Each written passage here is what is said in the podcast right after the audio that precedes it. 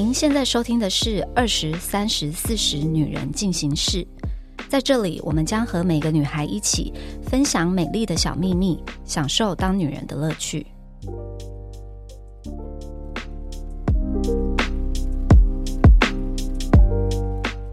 嗨，大家好，我是 Nancy。我发现呢，大家好像蛮喜欢听我们聊关于钱的事情，就来聊一聊。月薪三万的另外一半可以交往吗？还是可以嫁吗？二十岁的木兰，请回答。三万的话可以交往啊，所以你交男朋友的时候不会看他的收入。这个问题应该是留给可能赚的够多的人才能去思考这个问题啊。我会觉得我自己都赚没有到那么多了，我还没有资格去指证对方啊，到底要赚多少钱？至少不要比我少了，比我少的话会有点可怜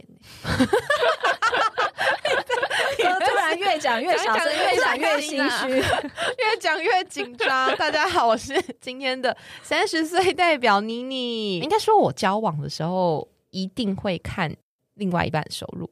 可是你怎么一开始就看他收入？你说薪资条给我拿过来。呃，他的职业大概收入的状态在哪里，我会知道。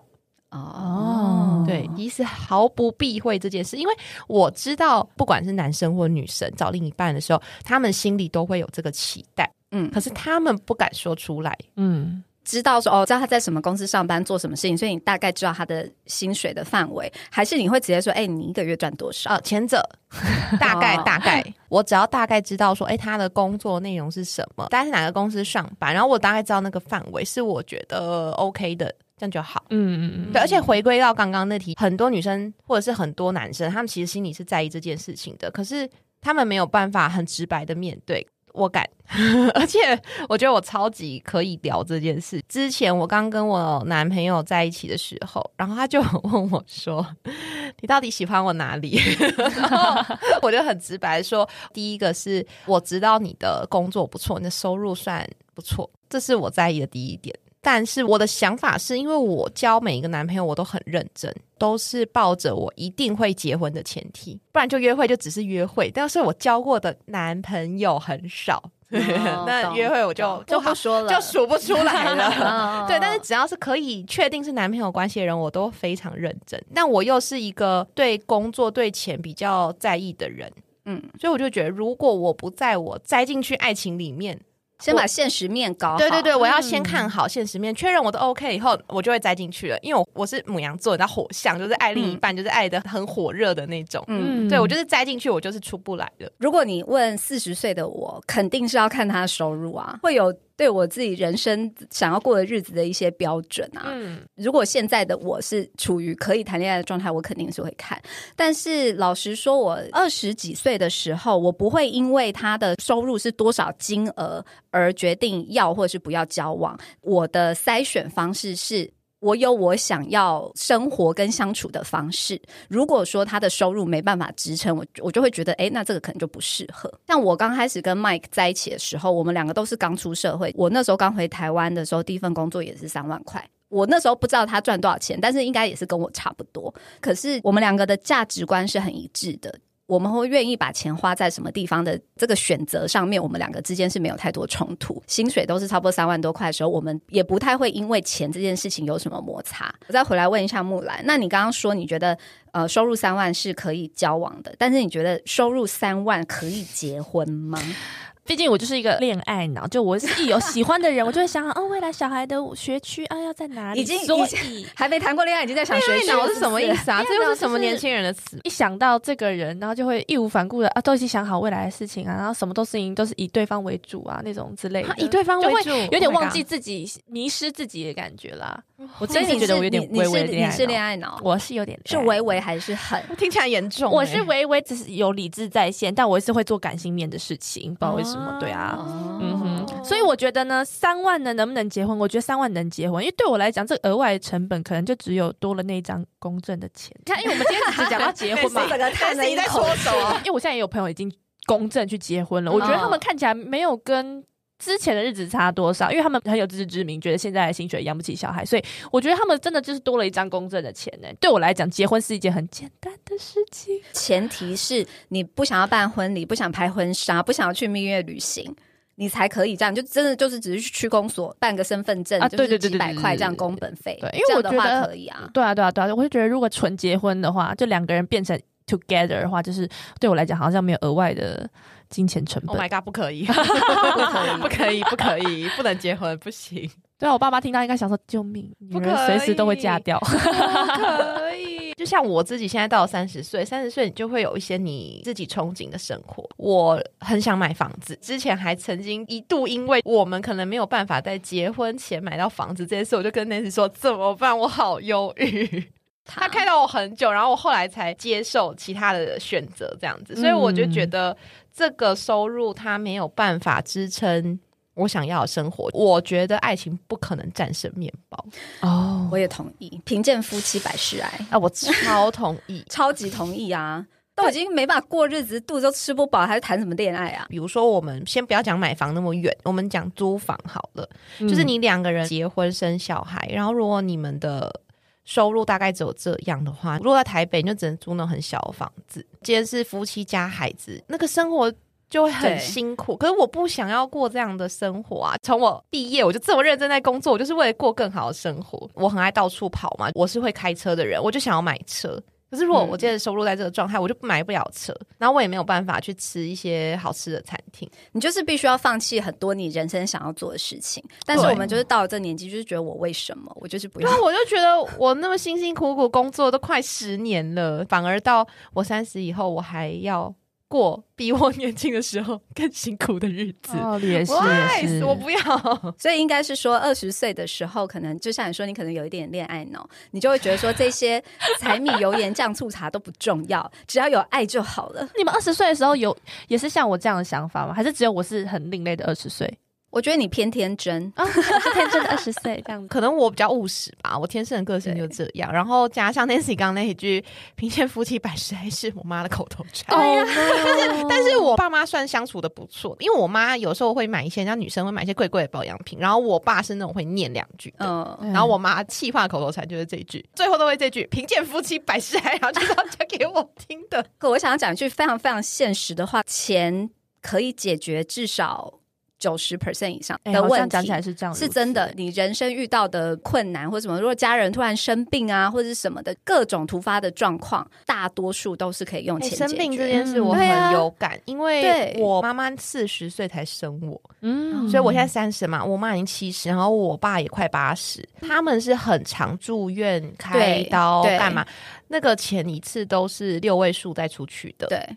那你们觉得幸福的程度会因为钱的增长而往上吗？就是因为你没有什么钱的烦恼，所以你们可以一直培养很幸福的程度，这是是这是正确的吗？我觉得是正确，但是有一个 cap 会到一个点，它就不会再上去了。你今天呃，如果你一个家庭只有三万块可以过日子，跟有十万块可以过日子，那个幸福程度肯定是不一样。可以想去吃什么就吃什么，你今天不用说每一餐都是只能吃卤肉饭跟白吐司，你今天可以想要去吃个牛排啊，去干嘛？偶尔。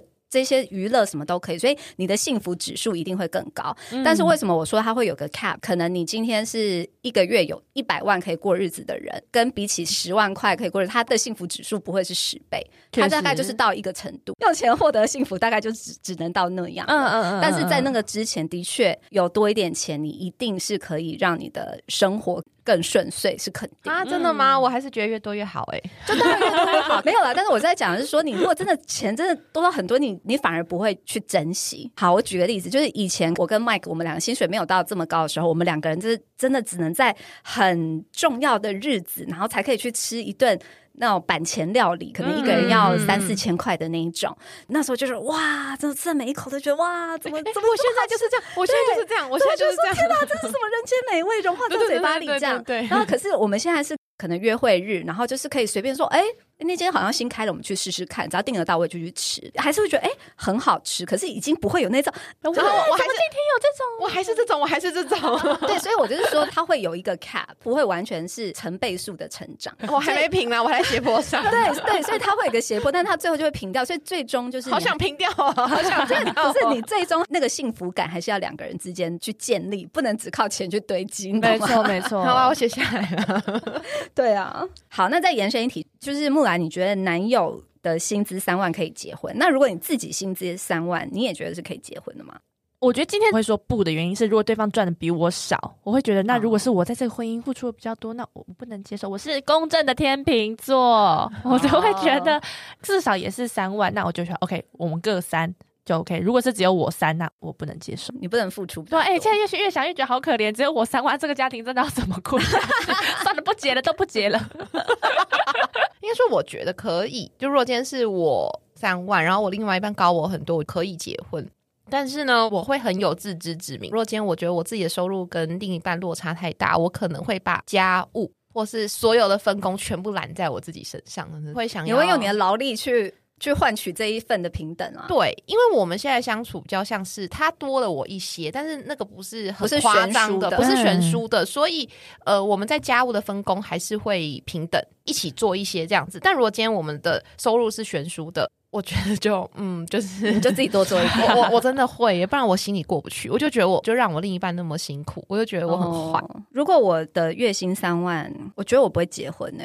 我就是很要求平等的人嘛，所以我就会觉得，那如果我今天在这段关系，我的付出没有办法是平等的，我不会像妮妮那样子，就是去把一些我原本不想做的事情来弥补这一块，然后为了让自己比较平等，我不会，我就觉得说那就算啊，那我就是自己过好自己的人生就好了。就自己过好自己的生活就好了。一样就跟对方就差不多的薪水，还是我会希望是我们两个人是很旗鼓相当的。嗯，对，就是我一直以来都是这样。我另一半一定要比我强，嗯，可是他又不能强我太多。怎么啦？不是 OK，因为我觉得麦克的人生很难。没有没有没有，OK，我另外一半一定要比我强，他一定要有那种让我就觉得很仰慕他，他很厉害，很崇拜他的那种。特质，但是某种程度上，我又希望我们两个人之间是其他方面是很旗鼓相当的。他也会想要听我的意见的那一种。嗯，对我可能不会想要跟一个收入跟我很悬殊的人在一起，因为我会觉得他如果是这样的话，我是不是要看他脸色？那我就不想看别人脸色啊。对，哎，你讲到这个，我突然想到三十岁往四十岁迈进，我就觉得以前长辈说有一句话，小时候听觉得很 bullshit，后来一定还是觉得这啥？我听听，我听听，就门当户对。哦，我也觉得很 bullshit。大人们说的门当户对到底是什么？我觉得他衍生出来要讲的东西，我自己的感受是价值观。对，对，就是你们的用钱的观念，对工作的观念，对家庭的观念。所谓门当户对的人，你们的想法会比较接近啊！我觉得这个超级超级同意。一个人的价值观，他的建立是从小到大，他是从他的原生家庭，然后他的生活环境，他身边的朋友什么等等的。所以说，如果你们两个人门当户对，就是所谓你们的成长背景的落差不会太大的时候，你们今天看每一件事情，你们的想法、你们的看法跟切角都不会差太远，任何事情的沟通上都会顺利非常多。嗯，就是你。你们一定还是会有一些需要去磨合的地方，可是它不会是天差地远的就是很年二十出头，但也是木兰这个年纪啦。我那时候 有一个约会的对象。我就是跟他门不当户不对，是怎么样的门不当户？就是他就是那种标准的富二代，跟我去约会，我们去的餐厅跟我们去的地方都让我超级有压力。我当然没有表现出来，可我心里很有压力。而且这更好笑，就是有一次，就我现在男朋友，就我们就吃一间很贵的餐厅，然后他就说：“这应该是你这辈子吃过最贵的吧？”然后心里想说，然后我就说出来了，然后你说出来，出来，然后说：“哦，没有啊，我那时候吃过最贵的是多少多少，还不是台币哦。”然后他就讲。哦，他就想你怎么会吃过这么贵的东西？然后我就说小时候有一个约会对象啊，怎么样怎么样。可是我觉得那份震惊，就即便我现在三十，他还留在我心里。嗯嗯，因为那真的不是我可以，好可怕，我真的不懂。哎，可是我真的会有点小好奇，就是说，哎，也不是说你是多物质的人，但是是因为来来来，因为你比较想要男生来帮你负担一些。嗯，钱嘛，那你为什么当下不会想继续再跟富二代交流下？你会觉得委屈了自己是不是？我没有觉得，还是压抑。我觉得我会希望另一半多付一点，或是另一半多 take care 一点，是我想要被照顾。嗯嗯嗯嗯。但其实我还是很常帮忙付一些小东西或干嘛，我就觉得那样子的相处很自然、很舒服。富二代的东西，你好像就已经很难去对，就是他的世界我不懂，这是他的日常，但我不懂，我又不敢问。因为那就会会显得自己好像很笨，嗯，就好像没见过世面什么的。对，我就觉得天哪，好有压力哦，紧张，好不快乐哦。嗯，然后即便我那时候其实我超级喜欢这个男生的，然后后来就是也没有在一起。我就觉得没办法，我觉得好恐怖。对，除了收入，你在找另外一半的时候，你还会看哪些条件？还是你就是感觉对了，义无反顾？我自己是喜欢那种三观合，然后又很善良的人。我觉得善良的人是很重要。如果是要在一起结婚走一辈子，善良有什么？善良吗？善良的人喂流浪狗吗？或是牵老婆婆过马路？我觉得牵老婆婆过马路就是很善良的人。不是重点是路上哪有那么多老婆婆需要被牵？我想一下，我之前遇过一个善良的人是怎样？可是好像跟有礼貌的人是差不多，就是我会觉得他对很多人都很 nice。像我那时候，我跟那个约会对象去搭公车，会说谢谢耶。但这个我也会说谢谢啊。对，就你们也是善良的人，你的善良这么简单，你的善良标准偏低。对对对对，我会发现我对结婚标准也很低。我跟你说，街头不是会有卖那个卫生纸，不是卖口香糖，是是是。因为我不太需要的东西，我就不会拿钱去买。但我很爱买玉兰花。反正就是有一次我们在街口等那种超级长的红灯，然后就有一位先生，他就是来卖那个卫生纸，然后他问了我两三次，然后我就是很坚决说不要。然后我男友因为这件事跟我吵架，他觉得我很不善良。嗯，我只能说每个人善良的定义不太一样。我就超委屈的，我就说我只是觉得我不需要这个东西，所以我没有要买。然后他就说你真的很过分呢，就是人家这么辛苦，然后大热天已经问了你三次，然后那就几十块少少钱的东西，你又不是没有钱，就你为什么不愿意买？因为而且我还拉着他不要买。哦，我刚刚正想说，那为什么他不自己掏钱？没有没有，他他一定会买，他一定买。但我就跟他说，不用不用，就不用，真的不用，我们不需要，我们很多。然后他就不开心，我们就为这件事有小吵一架。这个不会被我归类到三观不合，就是可能一个小小的摩擦。我只是你提到善良，我突然想到。但是，那你从此之后，你有开始买吗？没有啊，也没有。我不要就我就不需要。我的观点就是，我辛苦赚来的钱也是你辛苦赚的钱，我们就买我们需要的。嗯，也是确实啦。对，玉兰花就是香，我就很是你喜欢。对，就我就会我就会买呀。啊，卫生纸我就不用，我家就很大很多包嘛。嗯嗯嗯，刚。还没有讲完，就是我会觉得说，三观和善良之外，我觉得我很注重这个男生有没有才华，因为我觉得才华某种程度上是能让你另外一个崇拜、崇拜、崇拜感之外，还是开源的一个东西，你知道吗？像，但是很多很有才华的人都要熬超久才可以出头。李安的老婆啊，我觉得 要养他八年、十年这样，就是你会愿意，只要你相相信他的才华。对对对对，你看天真的二十岁，我就觉得我是李安老婆二，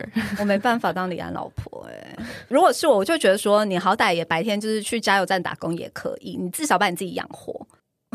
也是养活再去发挥你的。当然有才华这件事情，一定是我要有肯定，就哦，你做这件事情。可是我觉得有才华在学生时期很重要，蛮重要的。对啊，你在学生时期喜欢的人都怎么样？玩社团的、打棒球的、那个饶舌歌手、打篮球的，就是好厉害的，你知道吗？都长好丑，可是都好厉害。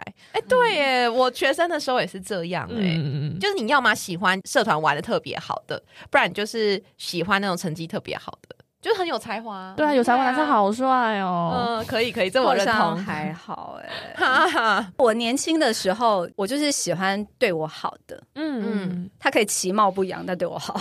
什么？那回头想说以前在干嘛？其实你以前也蛮瞎的，以前蛮瞎的，不知道在干嘛哎。啊，还好还好，后面嫁了一个好老公，长得又帅又会赚钱，太好了，又对我好。OK，这句一定要保留，不可以剪掉，剪进去，剪进去。那还有木兰还有什么条件吗？就还好了，耶就是我觉得最做人最基本，是额外开了一个才华，是我自己私心最喜欢的东西。嗯嗯，那妮妮呢？我就是收入，但是我觉得那个收入是除了当然要比我好一些，嗯，我有个期待啦，有个数字的期待，要是稳定的啊，我我很怕不稳定的工作。那如果他是那种很聪明，然后你也知道他非常有能力，然后他现在的工作非常稳定，他他跟你讲说，我跟你说，我现在有一个很好的想法，我要去创业，我要。冲一波，就是把他所有毕生的积蓄投入到他擅长的东西，但是他觉得他是一个商机，他要去冲，你会支持他吗？我会支持哎，可是你不是说你希望你是一个稳定？那那我觉得那个是在我在认识这个人最初期的阶段。哦，如果我认识他的时候，他是在这样子草创初期不稳定，那我可能没办法跟他交往。OK，但如果是交往以后，就是我也认识这个人，我也确信他真的有才华、有能力，他不是打嘴炮，就是对对对对，但我就会支持，就是你确定他是评估后他的那个风险，心里一把尺有确定，对对，我就是那种爱了就是栽进去的那种，对，就是全力为他好。然后我觉得除了收入这个工作，我还蛮在意有没有话聊的。就我们有录过一集吧，然后大家就说，其实男生好像不太会把。烦恼说出来。就是男生通常都是想要自己扛吧，但我另一半是不是不一样异类啊？很爱跟你讲，是不是？他话超多的、欸，他会讲，然后他会有他的观点，就一直讲讲讲讲讲讲讲讲。你知道我们的朋友都说，如果他们半夜两三点看到我男友的电话响，都很害怕，没有人敢接，就是大家有些人会先来敲我说：“你们有吵架吗？”如果他们发现有啊，那通电话就想看那严重程度要不要接，因为他们说通常接了就会到天亮。哇，天哪！对对了，有话聊这件事情，我觉得很重要，尤其是两个人就算在一起很久以后，你们还是需要共同成长，然后还可以持续性有话聊，我觉得这个很还蛮重要的。嗯，然后我觉得还有一个在意的是，我其实希望家庭背景单纯一点。哦，对，因为我们家就人比较多杂杂的，就有一些家务的纷争啦，然后我就会很希望，就是另一半的家庭是那种简简单单的。可是会不会这个东西是不是没有到论及婚嫁，搞不好也不会知道？对，但是你只能说你认识他的时候，我会去观我会打听哦。如果你说就是找台中的乡亲们打听一下，哎，我真的会 问吗？这样子，我会问，我会问，因为我们那时候认识是透过我们两个共同好友，然后我的兄弟知道，我有跟他说，其实我在意这件，他就一直跟我说他很好，他很好，就是你赶快跟他约会。然后我就说，那你知道就是他爸妈是怎么样的人？然后他家里是 OK，但我的 OK 不是有没有钱，什么雄厚背景都不是，我就是希望是那种。单纯越简单越好。我突然想要分享一件我很变态的事情，我也是会做身家调查，毕竟我是名侦探柯南。我会去查他爸爸妈妈的 Facebook，哎，哎，我好像也会做这件事情吗？我会，我会，你们也会，你们两个都会。哦，好，我现在好变态啊，OK 啊，感受会会不是查，就是当你今天收到，你就是会停下来看，对，就会特别看一下。可是我意思说，你们会特别去搜这件事吗？我那时候好像没有，因为光是我们共同朋友给我的反馈就很多了。OK，对。可是如果像那种我自己是刚好跟那些人没有什么其他的那种朋友交集，我是会，哎，好像会耶，不小心，哎，怎么会搜索人家妈妈名字 之类的？啊，我是不会主动去搜索，我就是把它封锁。哎。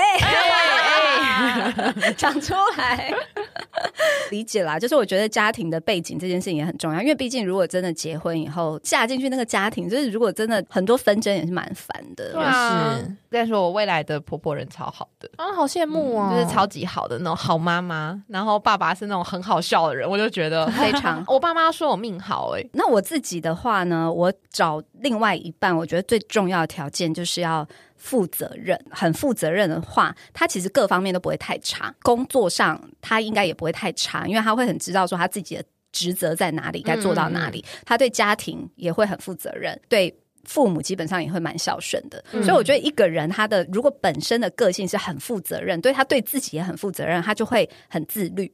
你觉得有什么行为是让你觉得很负责任？举个例子，你们还是在学生时代的时候，你就看看他对于自己的学业负责任就好了。就是他如果今天去拿一门课，然后就是成绩都一直拿不好，一直被当掉，然后他只会靠背说：“哦，是那个老师怎么怎么样啦，然后是怎么样，就一直在靠背别人，他都不去检讨自己，那就表示他其实对自己并不负责任。很多时候他什么事情他都会是怪别人，他不会自己去担起这个责任。别人对，他就只会去怪别人。这种人我就觉得很不 OK，因为他没有去意识到说，哎，其实这个是你自己要去承担的责任。嗯那如果已经脱离了学生时期，他已经进入职场，他自己的工作一直很不顺遂，可是他永远都说啊，那个老板很机车，然后那个同事在针对我，就是他都不会想说，哎，他自己应该要去怎么去做，把自己的自己的工作做好。我觉得这个都是可以观察，就是可见他就不是一个很负责任的人，对家人的态度也是，这个不是牵扯到说有没有拿钱给父母啊什么，我觉得这都是额外他的态度。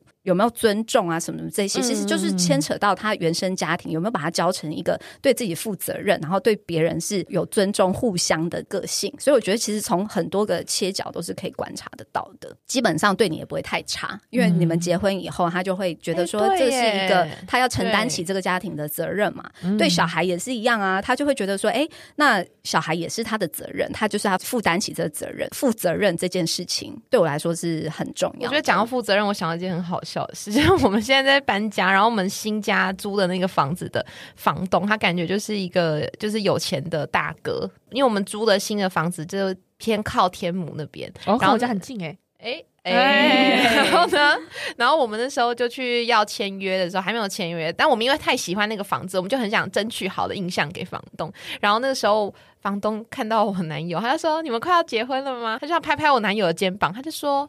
身为一个男人，你要负责任。他就说租房是一时的，年轻人要打拼，你以后还是要买房给家人。我就想说，什么意思？租房给我的房东在劝我们一定要买房，我就觉得很好笑。他就说我跟我太太年轻的时候也是这样辛苦过来的。他说，但是男人一定要负责任。我就觉得那也蛮好的，他很可爱，很好笑，蛮好。然后我就在旁边一直憋笑，我男友就一直点头说：对对对对对对，我知道养家要很重要。我就觉得超级好。笑。除了负责任以外，我觉得就是价值观吧。价值观，我觉得真的就是要相近。这个的话，就是你两个人在相处上啊、沟通上都会轻松很多。对于交往跟结婚的对象，你们会有不同的期待值吗？交往对象跟结婚对象差，应该是说交往你会求的是一个开心比较多嘛？所以我会想要交往对象会想找我喜欢多一点的。可是如果是讲结婚对象，会想要找爱我多一点的人。虽然话是这样讲，但我觉得交往对象我还是很认真对待。对啊，木兰还没有交过男朋友哎。对呀，哎，算了啦，讲这些都空。因为听众看不到你，因为你说你没交过男朋友，我超震惊的。对啊，因为你看起来是外形亮眼，她是一个又身材高挑，她是一个高挑辣妹耶，到底哪里出了问题？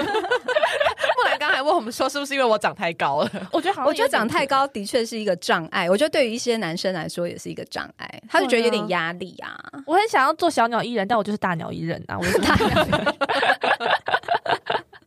那妮妮呢？你交往跟结婚的对象有不同的期待吗？没有，完全一样。因为我交往就是为了。结婚为前提嘛？对，就是我心里这么老派。哎，我超老派，我连初恋都是这样想的。我们之前的几集那个什么一夜情的什么，你在现在跟我讲说你很老派，我真的是没办法接受。但是我的这是交往哦。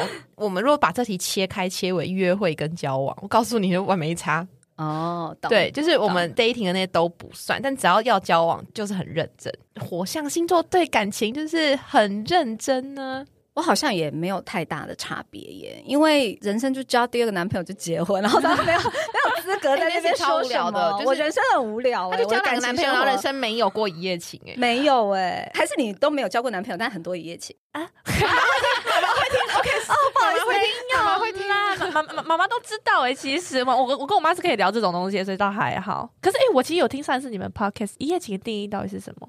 我以为是一夜情，那个是陌生两个陌生人呢。可是后来听一听，好像你们不是觉得一夜情不是陌生人？我没有觉得两个陌生人呢，我就是觉得就所以 dating dating 对象也是包含在一夜情里。如果你有睡觉的话，就是啊。哦，我觉得是对，就是没有正式的名分的。对对对对对，没没有正式的名分。你我听起来好老派哦，还有那种去，你给我一个确定的名分，我才要以身相许。对，定义是那样子。哦，原来如此，原来如此。我觉得我们今天聊这个月薪三万，另外一半可不可以交往，或是可不可以最终呢？要认清的事实，在交往的时候，当然你的人生还有很多东西是很有弹性的，然后你可能只要对自己负责就好。结婚以后，其实要很认清一个事实，就是结婚以后两个人就是要一起过日子，要负担的不会只是两个个体所要花的钱，哈，你可能要考虑到要支撑一整个家的开支啊，或者是像妮妮，她会考虑到她的原。原生家庭什么？就我觉得这个都是很现实，必须去面对的。当然，你要过什么样子的日子，会有不同的标准。那最重要的是，你们双方的价值观要一致，然后你们对于未来的这个目标，你们要有一个。共同前进的方式，比如说，就是哎，如果你们都希望哎可以住比较大的房子啊，可以偶尔去餐厅吃饭啊，可以去出国旅行啊什么的，那可能你就想说，哎，那这样子生活，假设一个月要十万块，但是其中一方的收入就只有三万，你们就是要想办法去赚剩下的那个七万。最重要就是你们两个人要有一个对于未来的期许，然后要一起去努力。这件事情是双方都认同的。好啦，那就先这样子喽。谢谢你们大家的收听，我们下周周见，拜拜，拜拜。还想听什么女人的话题吗？按赞、订阅、留评论，告诉我们。女人进行式，我们下周见。